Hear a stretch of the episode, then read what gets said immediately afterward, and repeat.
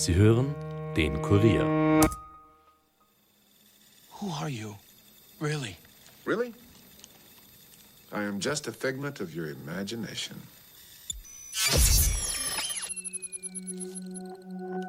Hallo bei den Fakebusters. Mein Name ist Armin Arbeiter und heute begeben wir uns auf die Spur von Außerirdischen und deren Beschützern. Die Rede ist von den Men in Black. Richtig gehört. Die erfolgreiche Filmreihe basiert auf einer Verschwörungstheorie.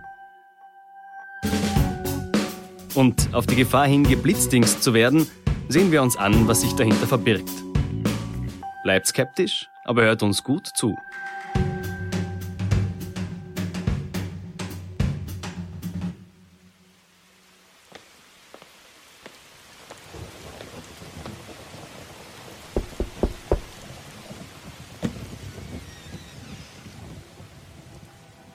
Sie sahen aus wie Geistliche, trugen aber eine Art Zylinder. Die Gesichter konnte ich nicht genau erkennen, weil die Hüte sie zum Teil verdeckten und Schatten warfen. Plötzlich leuchteten die Augen der drei wie Blitzlichter auf. Sie waren auf mich gerichtet. Sie schienen sich in meine Seele einzubrennen, und ich empfand über den Augen einen fast unerträglichen Schmerz. Da spürte ich, dass sie mir telepathisch eine Botschaft übermitteln. Das berichtete Albert Bender, ein US-Amerikaner, den die Men in Black 1953 besucht haben sollen. Kurz zuvor hatte er behauptet, dass er hinter die Wahrheit rund um angebliche UFO-Sichtungen gekommen sei. Er wollte einen ausführlichen Bericht in seinem UFO-Magazin Space Review veröffentlichen. Doch das hätten die Men in Black mit ihrem Besuch verhindert. Ob ihr es glaubt oder nicht, ohne diese Geschichte gäbe es die zwei guten und zwei schlechten Men in Black Filme nicht. Bis heute melden sich Menschen zu Wort, die von mysteriösen Männern in Schwarz besucht worden sein wollen. Zumeist, nachdem sie ein UFO gesehen hätten. Rasch hat sich die Verschwörungstheorie gebildet, dass die Regierungen dieser Welt, allen voran die US-amerikanische, verhindern wollen, dass die Menschen von Aliens erfahren und somit eine eigene Organisation gegründet haben. Dabei sind die Men in Black in Benders Erzählungen gar keine Menschen, sondern Aliens. Sie gaben mir Anweisungen. Ich bekam eine Metallscheibe, folgte einigen anderen geheimen Befehlen, schaltete das Radio ein, sagte das Wort Katzik und wurde in einen fremden Raum teleportiert. Berichtet Bender. Unter einer Glaskuppel sollen ihm die Wesen erzählt haben, dass sie vom Mars stammen und seit 1945 auf der Erde weilen, um Wasser zu sammeln. Bei seiner Ehre als Bürger der USA hätten die Aliens ihm aufgetragen, seine UFO-Ergebnisse nicht zu veröffentlichen. Zumindest nicht, solange sie noch auf der Erde weilten.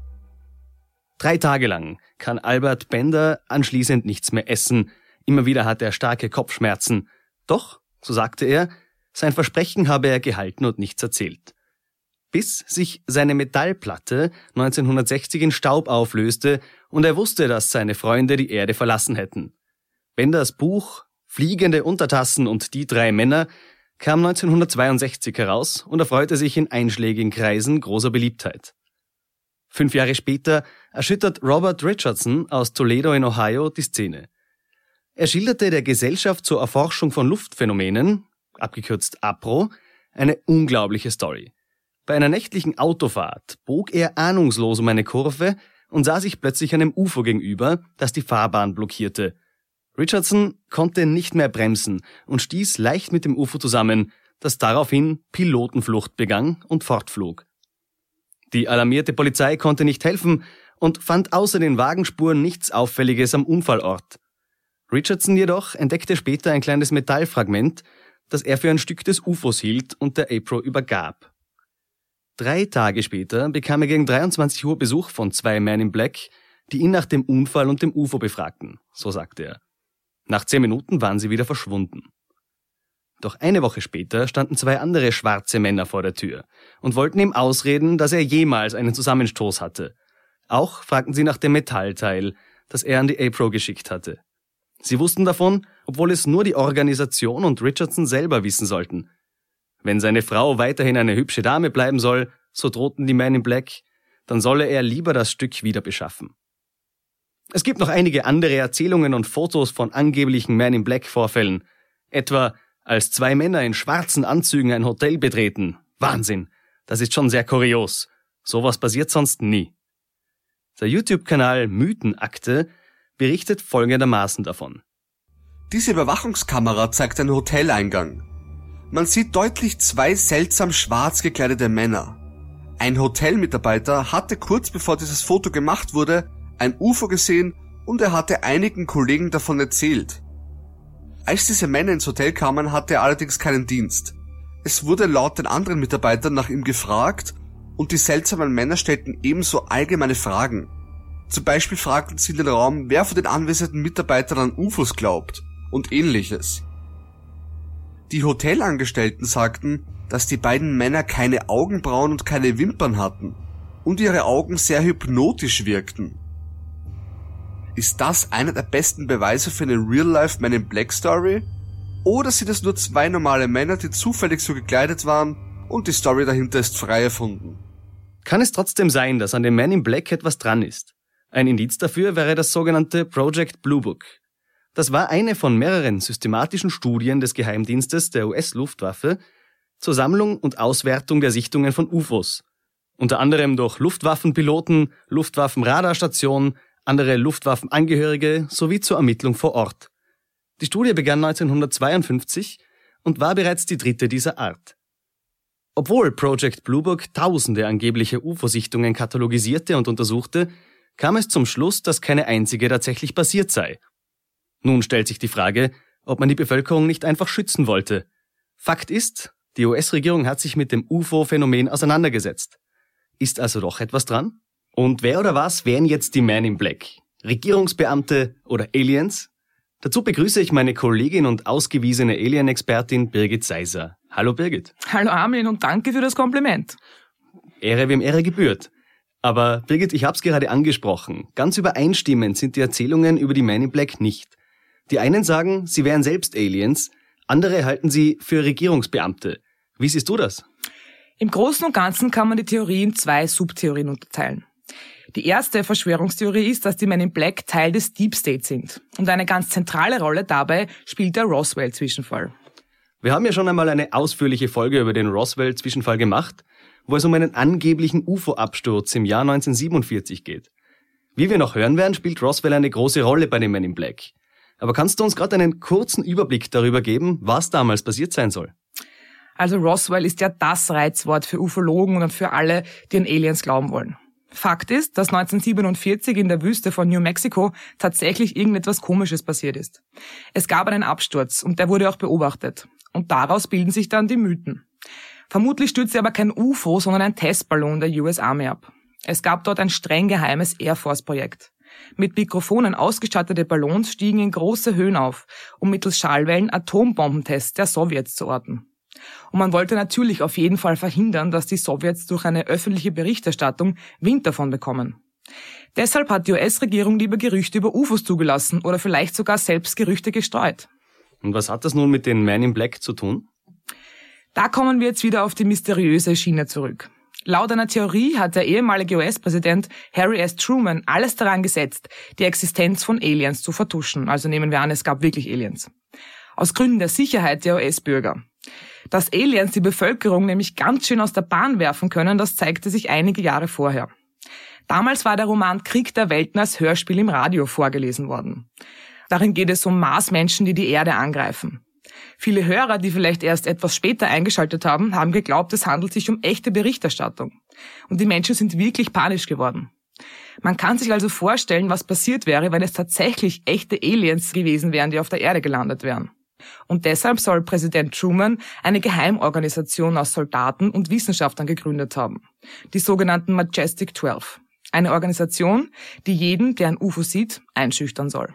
Ich verstehe. Also während Project Blue Book alles wissenschaftlich untersucht und damit die Aliens-Forscher lächerlich macht, und damit die Alien-Forscher lächerlich macht, sollen die Majestic 12 oder Man in Black dafür sorgen, dass die Forscher sich gar nicht mehr trauen, weiterzugehen. Gibt es dafür eigentlich auch Beweise? Manche glauben an ein Memo Trumans, in dem die Gründung der Majestic 12 befohlen wurde. Das stellte sich aber als Fälschung heraus. Im Rahmen von bisher gestellten Freedom of Information Act Anfragen bei den nationalen Archiven konnten keine Akten gefunden werden. Tatsächlich ergibt es aber schon Sinn, dass eine Organisation gegründet wurde, um den öffentlichen Frieden zu schützen und beunruhigende Fakten eben nicht an die Öffentlichkeit zu lassen. Das halte ich also gar nicht für so abwegig. Eine zweite Verschwörungstheorie besagt ja, die Men in Black seien selbst Aliens, die die Erde infiltrieren wollen. Ja, auch dazu gab es Geschichten. Aliens sollen sich als Regierungsmitarbeiter getarnt und Menschen entführt haben. Eine UFO-Forscherin berichtete 1994 davon, dass ihr Freund von Außerirdischen entführt wurde, weil sie zu weit in der Forschung vorgedrungen sei. Erst zwei Monate nach seinem Verschwinden meldete er sich wieder bei ihr und erzählte ihr das. Wenn du mich fragst, hat er einfach einen grandiosen Urlaub gemacht und das dann als Ausrede genutzt. Aber ich möchte dem jungen Mann jetzt nichts unterstellen. Grundsätzlich muss man bei solchen Theorien aber immer die Frage stellen. Warum wollen Aliens ausgerechnet zu uns kommen und warum wollen sie dabei unbedingt unerkannt bleiben? Viele meinen, sie seien Flüchtlinge von irgendwelchen galaktischen Kriegen. Aber selbst dann verfügen sie immer noch über die Technologie, unsere Erde zu erreichen und sind uns also weit überlegen. Warum sollen sie sich dann verstecken? Sie könnten unsere Erde auch ganz offen besiedeln, wenn sie uns so weit voraus sind. Kein schlechtes Argument, liebe Birgit. Also bleiben wir bei der ersten Theorie. Die Men in Black führen also einen psychologischen Krieg, um gewisse Vorgänge, die mit Aliens zu tun haben, zu vertuschen? Wie gesagt, da könnte zumindest theoretisch etwas dran sein. Ich hole jetzt aber ein echtes Beispiel hervor und da kommt Edward Snowden ins Spiel. Uh, geleakte Informationen und dieses Thema. Das verspricht Spannung. Richtig. In seinen Leaks von Geheimdienstdokumenten finden sich auch drei Fotos von sehr schlecht imitierten UFOs. Warum macht man das? Und was wollte man damit bezwecken? Diese Fotos sind Teil einer PowerPoint-Präsentation, in der es darum geht, wie man im Netz am besten täuscht. Regierungsbehörden sind sich immer noch der Macht bewusst, die im Glauben an UFOs steckt. Ein solches Täuschungsmanöver wäre etwa eine UFO-Sichtung, um Tests von geheimen Flugzeugen oder Waffensystemen zu vertuschen. Das war ja auch in Roswell vielleicht so. Raffiniert und simpel zugleich. Aber schon allein, dass uns das Thema interessiert, zeigt ja, dass die Geheimdienste nicht Unrecht haben. Absolut. Und dennoch muss sich die, die an die echten Men in Black glauben, leider enttäuschen. Edward Snowden selbst sagt, er habe wie verrückt nach Informationen über Alien-Kontakte der USA gesucht und rein gar nichts gefunden. Jetzt kann man natürlich sagen, Snowden selbst sei ein Ablenkungsmanöver der US-Regierung oder sogar selbst ein Man in Black. Aber das sollten wir vielleicht in einer anderen Folge dann untersuchen. Darauf freue ich mich, ebenso wie auf die nächste Folge, die sich wieder mit außerirdischem Leben auseinandersetzen wird. Bis später, liebe Birgit, und danke. Danke, Armin. Fassen wir noch einmal zusammen. Dass es Beamte gab, die sich mit UFO-Sichtungen auseinandersetzten, ist offiziell und logisch. Mitte der 50er gab es massenhaft angeblicher Sichtungen. Auch wenn keine offiziell bestätigt wurde, es galt, die Menschen vor einer Hysterie zu schützen. Dass dazu Menschen eingeschüchtert wurden, glauben wir bei den Fakebusters weniger.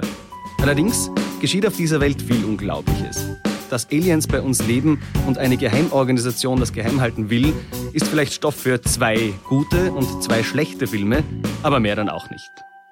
Bleibt skeptisch, aber hört uns gut zu. Das war's für heute von den Fakebusters. Mehr Informationen zu diesem Podcast findet ihr unter www.kurier.at slash fakebusters. Wenn euch der Podcast gefällt, abonniert uns und hinterlasst uns doch eine Bewertung in eurer Podcast-App und erzählt euren Freunden davon. Fakebusters ist ein Podcast des Kurier. Moderation von mir, Armin Arbeiter, Schnitt Dominik Kanzian, Produzent Elias Nadmesnik. Weitere Podcasts findet ihr auch unter www.kurier.at slash podcasts.